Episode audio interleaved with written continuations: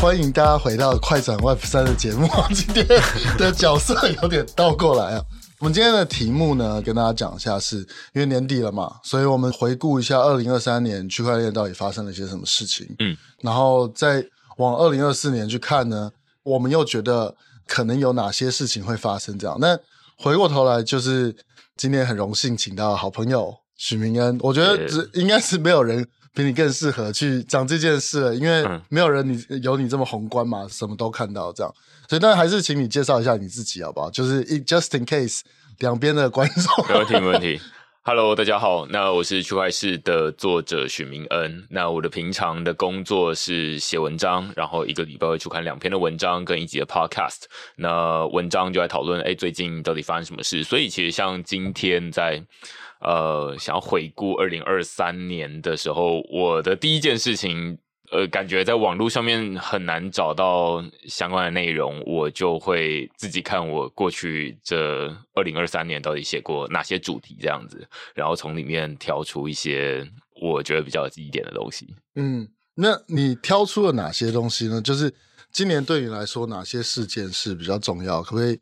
就是稍微讲下这些事件是什么，跟简单说一下这些事情发生什么事情这样。OK，我看完之后，我的结论其实是没有一个很明确的，没发生什么事。嗯，我相信应该是所有人从二零二二年底 FTX 倒闭之后，然后开始会有一个熊市，嗯、然后大家会觉得说，反正好像就。躺着，对，我们现在还在恢复中，这样，对啊，就是躺着，要不然你还能干嘛？然后，于是在这个过程中，嗯，我觉得对于绝大多数的人来说，如果你不是一个 builder，你不是一个实际在开发或者建设一些什么东西的人的话，你会觉得说，二零二三年就是。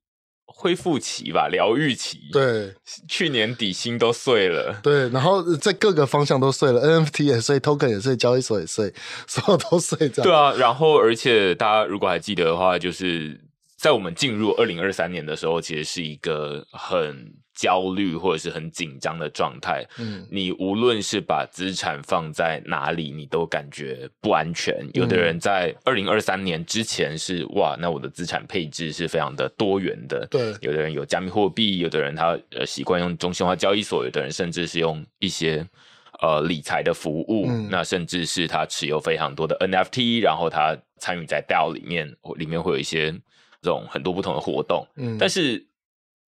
进入到二零二三年，感觉所有东西都是忽然间就停止了，或者它就是慢慢的有点像是就没呼吸了这样子。对，我我记得那个时候 FTX 的，比如说美国媒体在报 FTX 的消息啊，其实下面就他们报道的结束的最下面都会留一个。什么求助专线，还是说 是是真的？因为有太多人因为这件事情，所以去做了一些不好的选择了。但是这的确是非常低迷的时候。对，所以我会说，从二零二三年对绝大多数人来说，大概都是呃一个疗愈的过程。嗯、那当然，从二零二三年底，因为我们现在已经十二月，再过两个礼拜，一个多礼拜就要跨年了。嗯，我觉得年底跟年初的那种感觉是。很不一样的，嗯、就是如果你说哦，从二零二三年底，你会觉得说哦，现在好像市场上有一个大家的感觉是，好像已经熊的差不多了，就是感觉好像已经最黑暗的那个时候已经过去了，对，好像恢复过来了一点。对对对，嗯、就是如果你说啊，这是一个车祸，对不对？然后你前面一段时间你在躺着，什么都不能动，然后而且到处痛，这里痛那里痛，现在感觉好像就是你好像可以下床走路，然后虽然还不是很。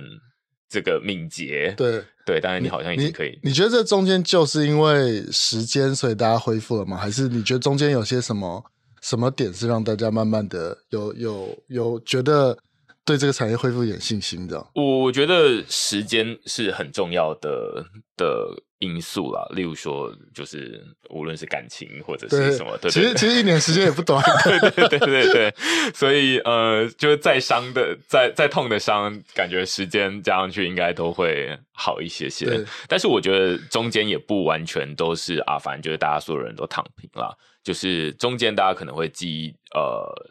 在二零二三年可能会有比较印象的是说啊，这个呃，美国的 SEC 对于这个呃两家交易所币安跟 Coinbase 提告啊等等的，嗯、然后但是最终走上法院之后，现在看起来好像在这个法院上面，SEC 又相对处于比较劣势的状态，所以在呃。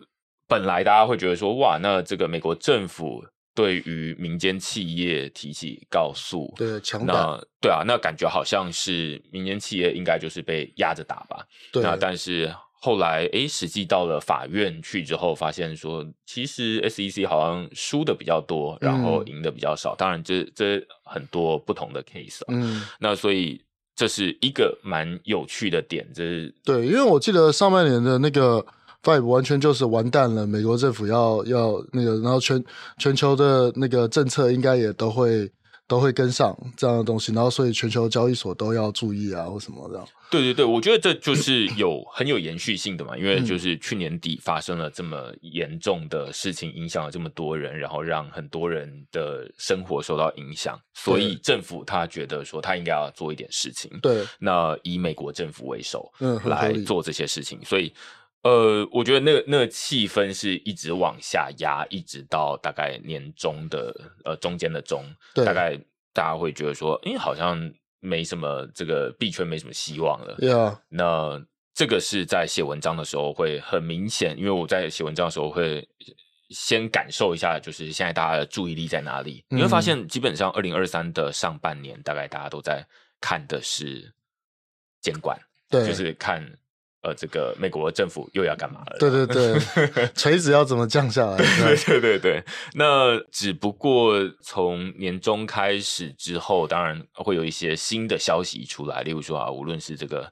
呃，FTX 他们的这个呃开始收回了越来越多钱啦，嗯，或者是呃比特币 ETF，嗯，呃看起来好像好像有恢复一点，有有机会要通过，那只是时间的问题。现在的大家的共识好像是这样。好，那刚顺着下去讲的下一件事情是，就是除了 SEC 跟交易所这件事情之外，二零二三还有没有什么让你觉得？有，我觉得另外一个很有趣的是，大家可能在呃日常生活中可能已经慢慢的习以为常，但是它其实是跟二零二二年有一个很大的不一样，是 Layer Two。嗯，就最近如果大家可能觉得开始觉得币价涨起来了，或许你会呃想说，哎，那我好像可以。终于可以动一下我的资产了，动一下我钱包里面的资产。对，你会发现，呃，以太坊现在的 gas fee 好像又回来了。对，就是呃，转一次要几十美元，然后 Yeah. 就会觉得，嗯，好像发生什么事？对，就是今年上半年其实是算蛮便宜的。嗯、我甚至这呃，如果他们有一个。居位的概念嘛，然后所以我好像还有用过什么五居位的，那那基本上就是在二零一八年熊市的时候才会出现的事情。对，很久以前。对啊，那就是交易的每一笔的交易手续费是非常便宜的，但是现在已经呃，昨天晚上我看到六七十、七八十，嗯，那基本上它就是已经呃越来越贵了。对，那理论上在上一轮的牛市，大家基本上就是会觉得说，那呃。很多人在使用，然后这个链上的交易手续费很贵，嗯、是天经地义。嗯、但是我觉得在接下来，包含呃现在或者是二零二四年之后，大家会慢慢的开始会觉得说啊，那其实以太坊手续费很贵，但我就可以有 Layer Two 现在一笔的这交易手续费，我昨天晚上看大概是十块台币左右，对，所以呃相对于。几百块，呃，几百美，呃，几百台币，甚至在更贵一点是几百美元的这个交易手续费，现在的十块是相对便宜，不敢说它已经便宜到足够低了，因为至少我实际上去这种演讲，然后要发加密货币，一次发十块台币，但是 gas fee 也十块台币，就会觉得。还是还是不够便宜的，对对对对对对对。但是我觉得这是一个在二零二三年，它已经慢慢的走入大家日常生活。因为二零二二年你会看很多交易所，它虽然有支援很多不同的区块链，但是那时候以太坊的第二层网络 Layer Two 还没有那么的普及。嗯，那现在二零二三年，其实绝大多数的交易所大概都有支援一个、两个或者更多个对 Layer Two，然后让你可以用比较便宜的手续费去提领。嗯，尤其是这些往主流走的交易所也都有资源。对对对，所以我觉得这是一个大家可能在、嗯、呃实际因为。过去这一年大家都躺着，所以不一定真的会觉得说 啊，反反正有资源那个也不干我的事这样。对。但是当你会想要动的时候，你会发现说，哎，忽然好像有一些新的呃路线可以走了这样子。哎，所以明恩是怎么看？比如说在二零二三年这些 Layer Two 彼此的消长啊，或者是或者是它的竞争，为什么有呃为什么有些 Layer Two 会跑出来？为什么有些 Two 会 Layer Two 会消失？你自己用的又是什么呢？我自己从最一开始，呃，在使用如果说以太坊的替代品的话，我会用比较多 Polygon，嗯，因为它呃非常便宜。对，但后来我就会开始想说啊，那有一些呃其他的选择，例如说今年我用最多应该是 Optimism，嗯，那之所以用 Optimism，呃，感觉一部分跟它其他另外一部分在做公共财的部分有关系啊，就是他们在做呃。回溯性的公共财这个赠款，嗯，呃，或者是我不知道，昨天昨天跟豆泥 think 的另外一个名字叫做、呃、叫做资资助资助还是对资助嘛？对，嗯，哎、呃，对，回溯性公共财资助，对对。然后我就觉得，呃，基本上是觉得有点像是这间企业，他说，哎，我赚的钱都会拿去做一些。有意义、对社会有帮助的事情，所以你会更愿意消费。对，所以我才会想说啊，那我接下来的绝大多数使用的操作，大家都会跑到 Optimism 那边去，这样子。对，这这其实很有趣哦，因为我在早期在在看 Layer Two 的时候，就是很多不一样、很多不一样的情，他们比如说当然会比很多不一样的东西嘛。嗯、那也有它的，比如说像 Network Effect 啊或什么，可是它其中一个去。比的是这个链的 active developers，就是有有多少人。就比如说像像其实 Cardano 一直都是蛮多人的，但 Cardano 蛮多人的原因是因为它是在校园的环境里面，所以会会有一直的有学校的学生进去去帮忙去做 deployment。但是有些 Layer Two 可能它一个月就只有一个两个 developer 去 contribute 去贡献给那个 GitHub 的城市码的那个库，那这个东西它的可能就是这也是一个看的方式啦。所以这个就看 Layer Two 怎么消长也是蛮有趣的。嗯，Optimism，因为我觉得即使我们在快转 Web 三这边蛮常讲公共财这件事情的，其实大家对于公共财这件事情的概念，我相信大部分人还是。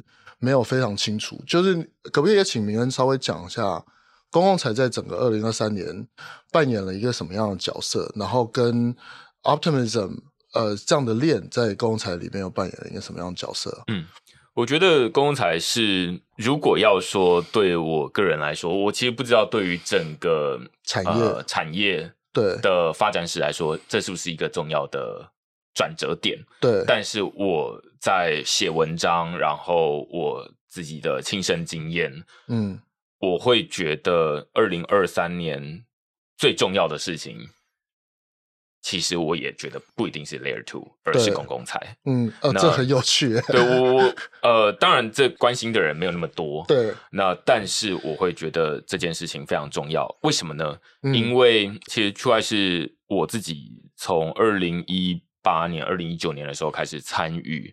公共财募资那时候就是有 Gitcoin Grants，对，那我们曾还拿拿到 Vitalik Buterin 的捐款，但是实际上在那段时间去推荐大家做这件事情，呃，大家第一个没有钱包，绝大多数人大概都还是把钱放在交易所里面，对，那而且以太坊的手续费可能也会呃是一个负担，嗯，所以大家会说，哎，为什么我要？呃，捐这个一美元，但是我要付十美元的手续费，那感觉很不划算。嗯、那所以实际上没有那么多人去参与。那这个是在使用的面向。那一直到二零二三年，我认为有一个很大的改变是，我会觉得公共财它从理论走向实务，嗯，理论是什么呢？理论是理论上，如果我们要资助公共财的话，大概会有很简单，可以分为两个问题。第一个问题是钱从哪里来？对，第二个是钱要发给谁？这两个问题。嗯、那呃，中间会有很多不同的机制，例如说 Bitcoin Grants，或者是 Ritual PGF，或者是有其他的机制。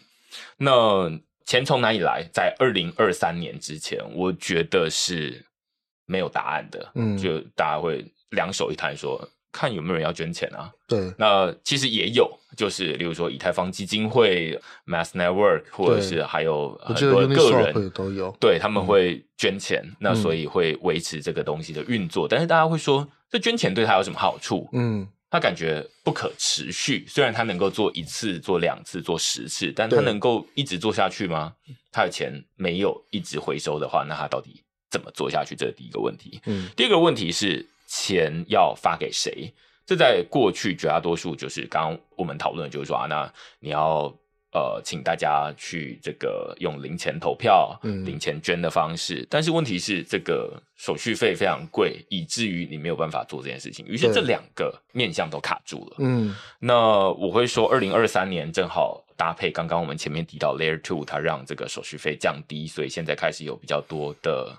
捐款是在 Optimism 上面，在 PGN 链上面这种新的区块链。对，那所以它让参与门槛低，慢慢慢降低，嗯、而且中心化交易所支援，对，让你可以直接把你交易所里面的以太币，对，用 Optimism 放到这个自己的钱包里面，对，那你就可以直接参与了。嗯、那这个是比以前你说啊，我要去想办法，这感觉。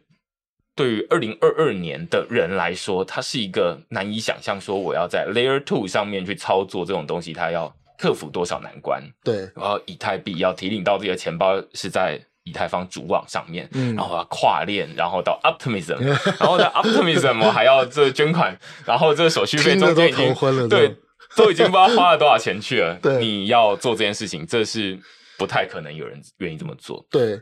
那但是到二零二三年，我们开始有这个呃 Layer Two，这是第一件事情。第二件事情是资金开始会有慢慢的长出来的一个新的机制。嗯，例如说刚刚我们提到 Optimism，它的 Rachel PGF 就是其中一个代表性的案例。对，比如说，哎，那我们开始有这个营运自己的 Layer Two，我们开始会有这个。Sequencer fee，反正就是我们营运这个 Layer Two，它会产生的一些收益。嗯，那我们就可以把这些收益的一部分提拨出来，然后来拿来当成是这个资金源。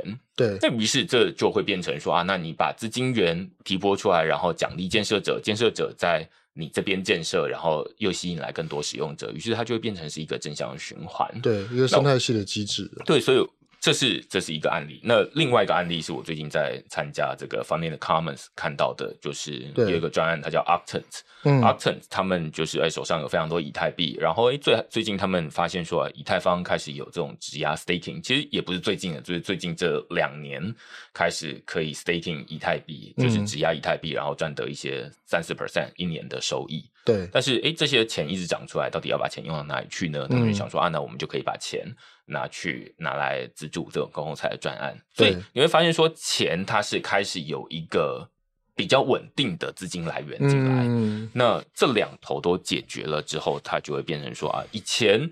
Vitalik Buterin 或者是谁，呃，这个 Kevin Owocki 在讨论说、嗯、啊，这个公共财募资很重要，大家就会说，那就是现实，我看过去就是荆棘满布，对，就是我没有办法参与，但是所以它比较多都是在理论上面，但今天二零二三年至少年底来看，我会觉得说它已经呃。钱已经呃可以有一个有机的方式产生出来，然后另外一个是这边它的参与门槛已经慢慢降低，然后它变成是一个实际可行的一个模式。对，现在区块链这边那个，因为铭恩刚刚讲的这两个进入门槛降低，然后所以它开始成型了嘛。那这些理论也慢慢往现实社会走。你你有看到，比如说像 Optimism 的这个做法，开始往其他链也开始 adopt 这样的做法，或开始采用这样的做法，或者是嗯。这个是一个慢慢开始扩散的东西吗？还是你觉得现在什么情况？呃，我是昨天有看到一个蛮有趣的，它倒好像不是 Ritual P. Jeff 的这样的 Optimism 这样的做法，反而是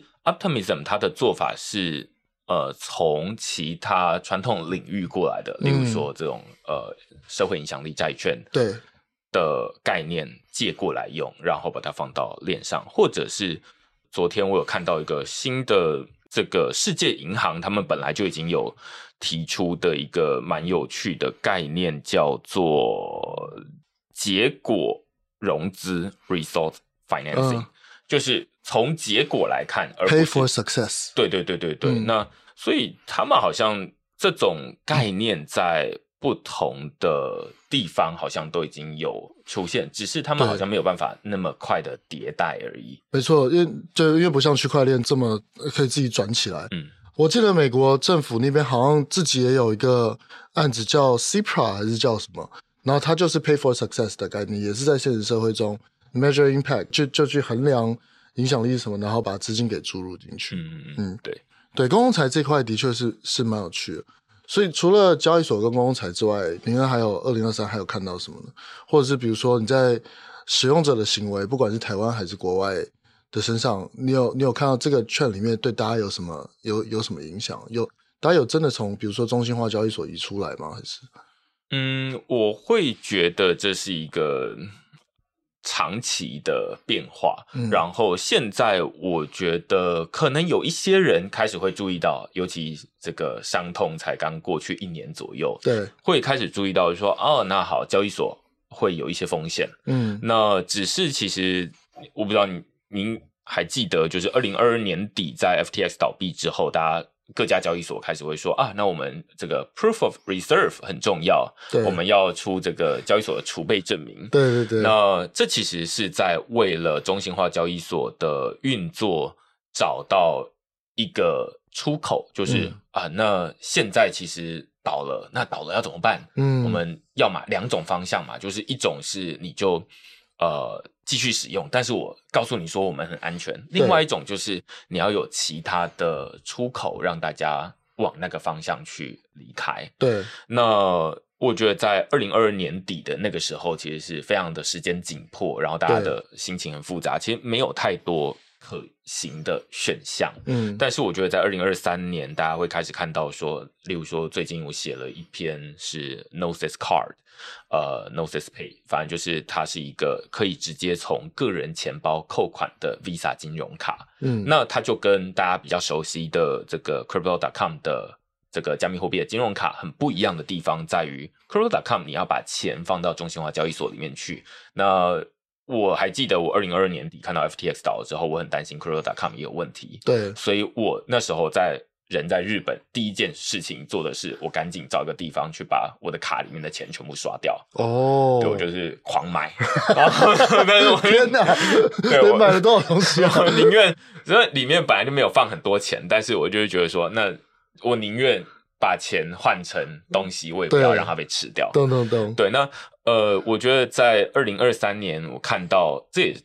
间接促成我看到 Gnosis Card 这个，它可以直接绑定你的个人钱包，嗯、而不是中心化交易所。呃、嗯，对。那所以你的钱包，就算任何一间公司倒了，都跟你没有关系，反正这就是你的钱包。所以你可以直接在那里面刷卡。那这篇文章我写了之后，我自己会觉得很有个人很有感觉，因为我亲身经历。对。但是呃，现在它在我们网站的文章排行榜，它就变成第一名哦，热门排行榜的第一名。所以你就可以感觉到，应该是。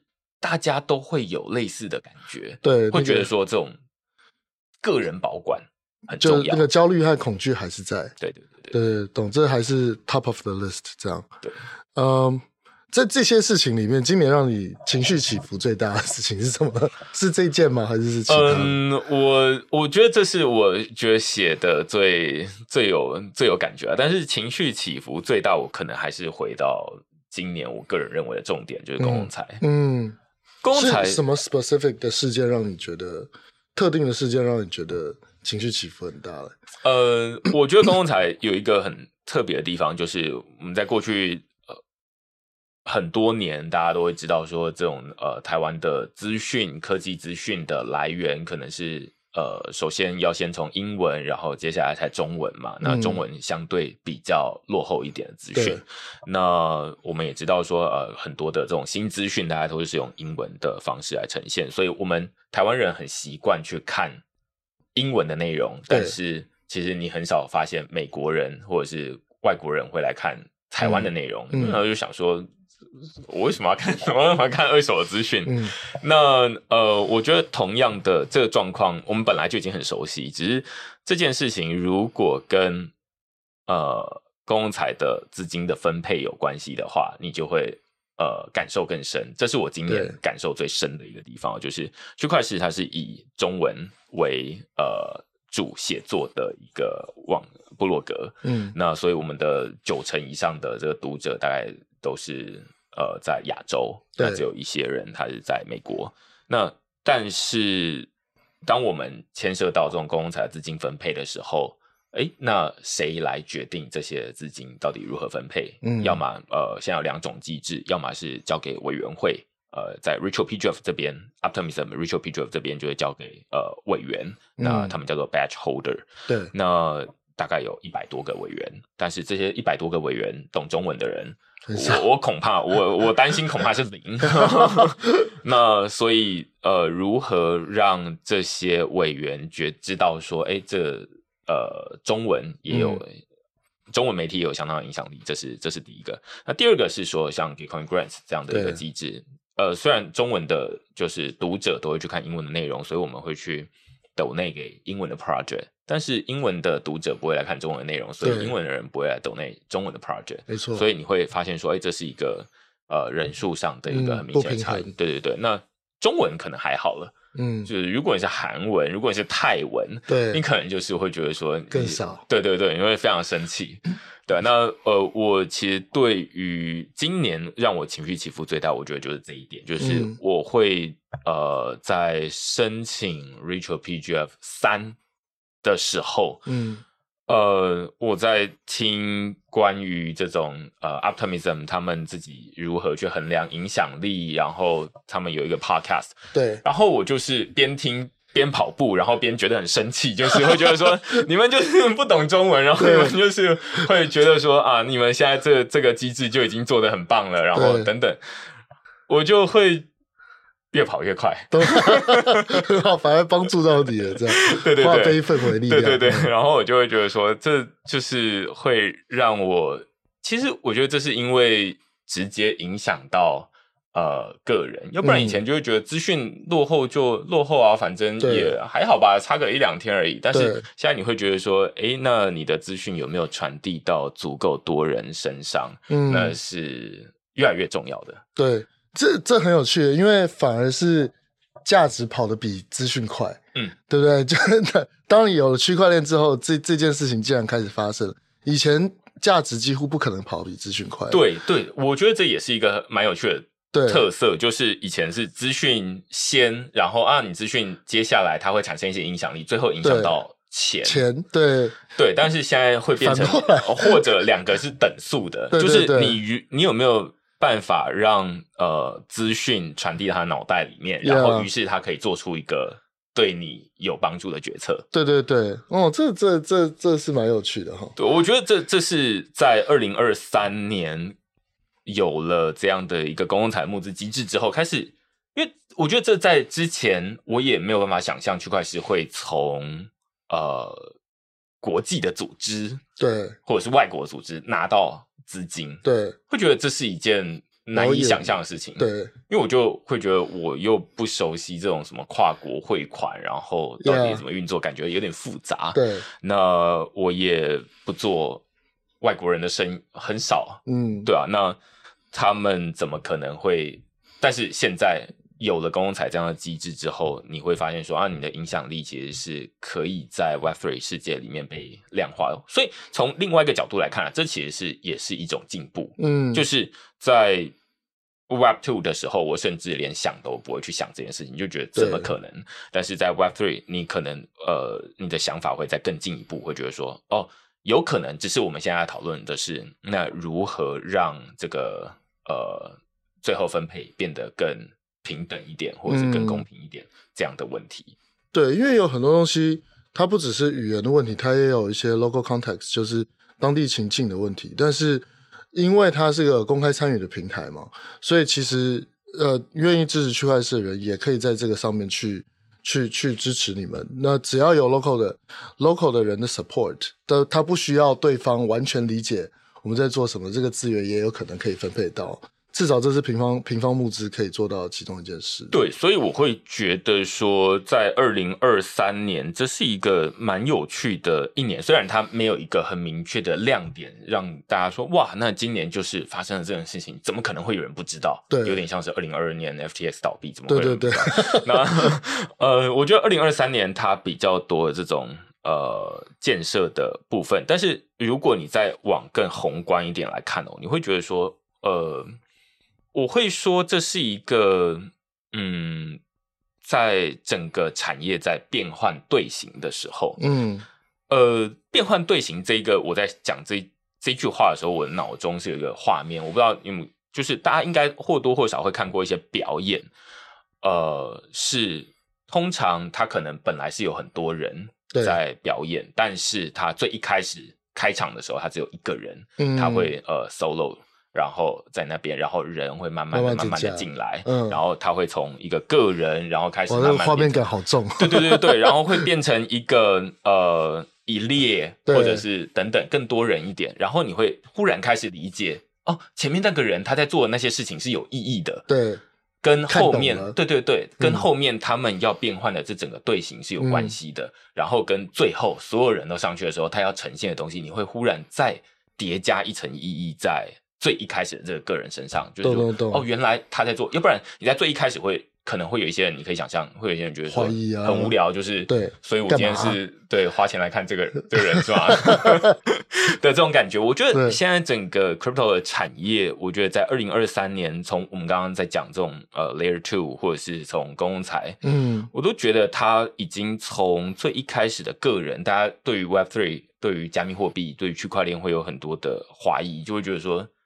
这个感觉就是一些很小众的人在做事情，然后大家就想想说，我裤子都脱了，你给我看这个，有这种感觉，就是会觉得不知道他们到底在演什么。对，那呃，但是现在会好像二零二三年，你可以看到一些好像理解为什么前面要 build 这些东西，为什么要做 layer 为什么要让这个手续费变低，为什么要用公财机制，为什么要呃建立这些。呃，或者是去中心化数位身份的东西，yeah, 对，所以呃，这些东西它好像开始从一点慢慢连成线，嗯，那就是 Steve Jobs 说的嘛，就是你要 looking backward，对，才能够把这些 dots 连接起来。对对。对对对，对，这这这很有趣，而且我觉得区块链产业就是今年的叙事真的跟过去是相当不一样的，就是。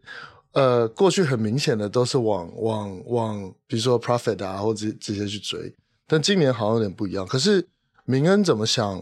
呃，明年呢？就是我们从今年看明年的话，你觉得明年的二零二四的区块链的的重点可能是什么呢？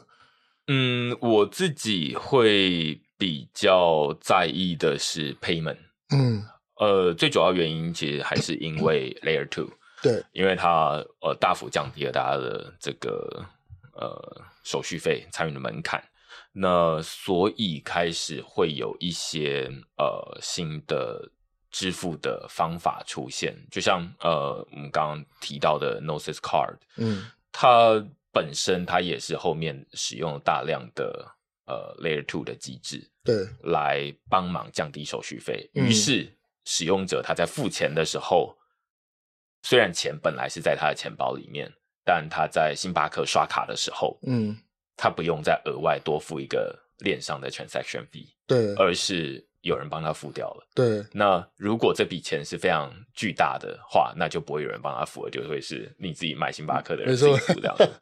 那我觉得这是一个很有代表性的例子。那另外又又有 account abstraction 这样的账户抽象化这样的东西，对，这是我接下来马上要讲的第二件事情，就是我觉得这这是一个很有代表性的，就是当你要支付的时候，你就会遇到另外一个问题，除了手续费很低之外，嗯、另外一个是呃，应该说手续费要降低之外，另外一个问题是，在 Web Three 领域里面的这种钱包的支付，它的逻辑跟我们现在熟悉的。不太一样，刷卡逻辑是很不一样的。对，可以几乎可以说是完全相反。嗯，如果我们说啊，现在用这种呃金融卡刷卡，那实际上我是本来就已经钱放在某个银行账户里面，然后等待别人去扣款。对，那所以这钱本来就已经不在我的钱包里面，嗯、所以他也不太需要问我，因为我放在那边本身就已经是一种信任，他会去帮我管好好管理这些事情。对，但是加密货币钱包不是这样，就是你每一笔你都需要自己事先授权，嗯、然后你在送出的时候是你要自己签章的。那这个逻辑你就可以想象，如果你要去星巴克刷那张卡的时候，你可能。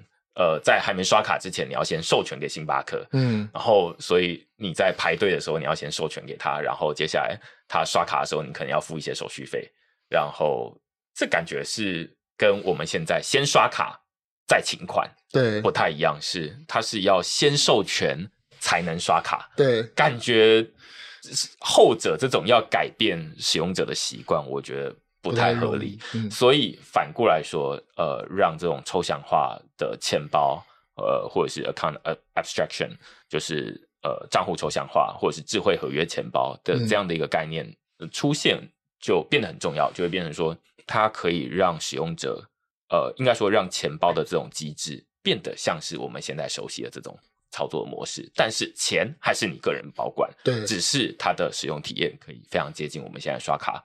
再请款的这样的一个机制，嗯，懂。而且 account abstraction 不只是 payment 吗？它比如说 ID 啊，或什么这些其他都可以让那个主流进入这个产业的可能性变得变得更高。对对对，就是它可以让，就是以前大家讲到钱包就很担心这种呃私钥弄丢，然后呃资产被害。但是呃账户抽象化它，它呃第一个是可以让这个私钥本身就不存在，对而是。靠你自己想办法，像说啊，那我指定可以自定义很多不同的私钥，就是呃三个人组起来就是一个私钥，就是像收集七龙珠一样，对对吧？那所以这也不是一个呃以前说啊这个私钥给你，你要保管好，嗯、对，而是。呃，你可以自己决定。那自己决定的东西是相对不容易弄丢，相对于他制定给你一个看起来很乱七八糟的。对，其实对于 hackers 来说也比较不容易，嗯、对，因为他他不确定，他不是一个一个统一的方法去去破解所有人的。对对对对，而且这种七龙珠散落在各地，骇客他感觉不容易找到。对对对对，那以前私钥就放在。呃，要不然你的相簿里面，对，好，要不然就是你的某一个地方里面。那我只要拿到，我就拿到一整把，所以就是零跟一。但是现在就变成说啊，那他至少要六，如果有七个人的话，那可能要收集呃四个人或者是更多。对，那这是对他来说难度更高的。理解理解。那那我我我再接下来问哦，就是那个呃，比如你自己明年的的的对自己的期待，或者对区块链的期待。虽然我不知道在快转 Web 三什么，但你对对于自己的期待跟跟计划可能是什么呢？这可不可以也跟大家分享一下？我今年的一个感觉，可能是因为熊市，所以就会觉得，呃，我会觉得人跟人的连接很重要。嗯，就是呃，无论我们要做任何事情，我们好像都必须要哎看到，也有人有共同的呃方向。就跟你刚刚那个跳舞的譬喻有点像，嗯嗯嗯。嗯然后，所以我在呃二零二四年也会想要呃从线上慢慢的变成多一点线下的活动，嗯，然后可以让大家可以有一些呃实体的互动，对，然后让大家建立连接。我觉得这呃最终的目标啦，我也希望呃实现的是实体的 DAO，嗯，就是。我觉得实体的道说起来好像很很抽象，但是实际上它就是一个开班会。大家小时候都开过班会，嗯、那你只要说班会大概要做什么事情。对，那而且班会呃，虽然我们小只有小时候开，我觉得这有点可惜。嗯，因为现在其实有很多新的工具，你可以 delegate 你的投票权给另外一个人，然后就隔壁的那个人他看起来很积极参与，对，不对？然后 把票 delegate 给他，那就你就靠信任。对，你就信任这个人就好。那我觉得这是一个很有趣的概念。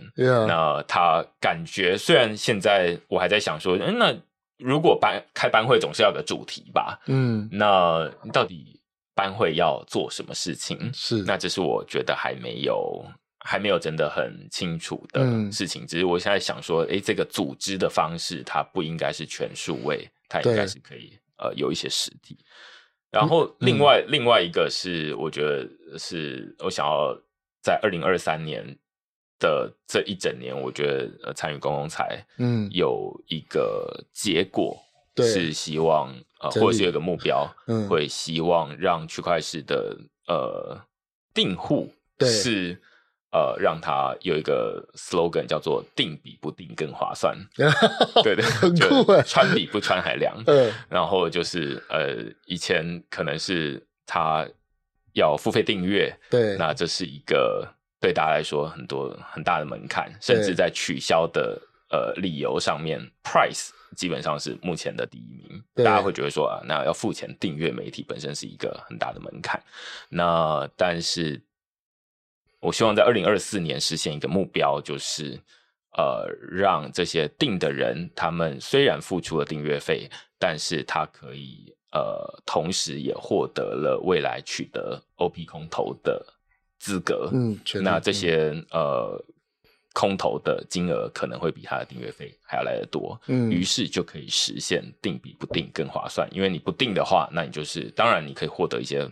文章的内容，嗯，但是你没有办法获得潜在的投资报酬。对，那但是如果你是定的话，那你就可以有这些好处。那这就是定比不订更划算的一个。对，这个我上次也有跟明恩稍微聊一下，这个我个人也非常有兴趣，因为如果这件事情达成了的话，它不是只是什么公共财实验什么，它是整个翻转了新闻跟资讯产业的 business model，right？所以。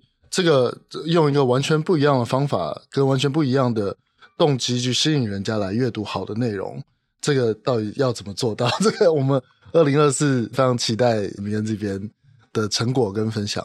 今天还有没有什么东西是呃你想要分享，但是我没有问到的？嗯，没有，差不多。我觉得现在看起来大家有一个共识，就是已经熊到底，大概。可以乐观一点，就是反正我们我们身体在痊愈，对，然后所以你可以，这虽然他还没有办法直接到操场上面去跑步，但是我们已经可以看得到，在各个面向有一些复苏的，无论是币价或者是有一些更多的建设者进来，然后开始做这些事情。懂，我觉得非常好。就二零二四，明恩这边觉得大家可以持续去关注 Layer Two。然后可以持续去关注公共财，然后也当然也可以持续关注这个所谓的 payment 现在接下来的状况。那主要是不管是区块势也好，还是快转 Web 三也好，这边都会持续继续跟大家去分享好的内容。